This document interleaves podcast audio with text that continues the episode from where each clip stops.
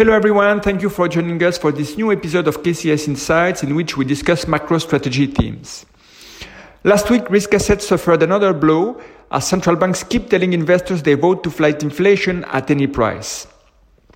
Asset prices are starting to reflect the fact that rates will stay higher for longer, whatever the cost for the economy. European stocks broke their June lows, and bond yields as well as the US dollar reached new highs in decades. Although monetary policy decisions were broadly in line with expectations, the more hawkish projections led markets to experience large moves. And the bond market sell off was exacerbated by fiscal stimulus announcements in the UK, leading to severe losses for gilts and the GBP versus USD. The rise in risk aversion saw a sharp underperformance of cyclical equity sectors in Europe, in line with our views. But it's noteworthy that equity markets have been heading south in a relatively quiet manner, with the VIX close to 30. In this environment, we see few reasons to add risk to portfolios and stay underweight equities, continue to prefer defensive themes and sectors.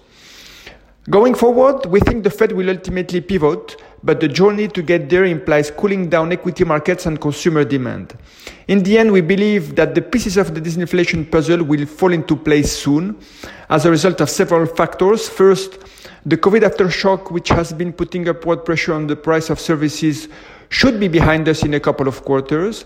Also, energy-based effects will have disappeared from inflation figures by early 2023 if oil prices remain near current levels as we expect.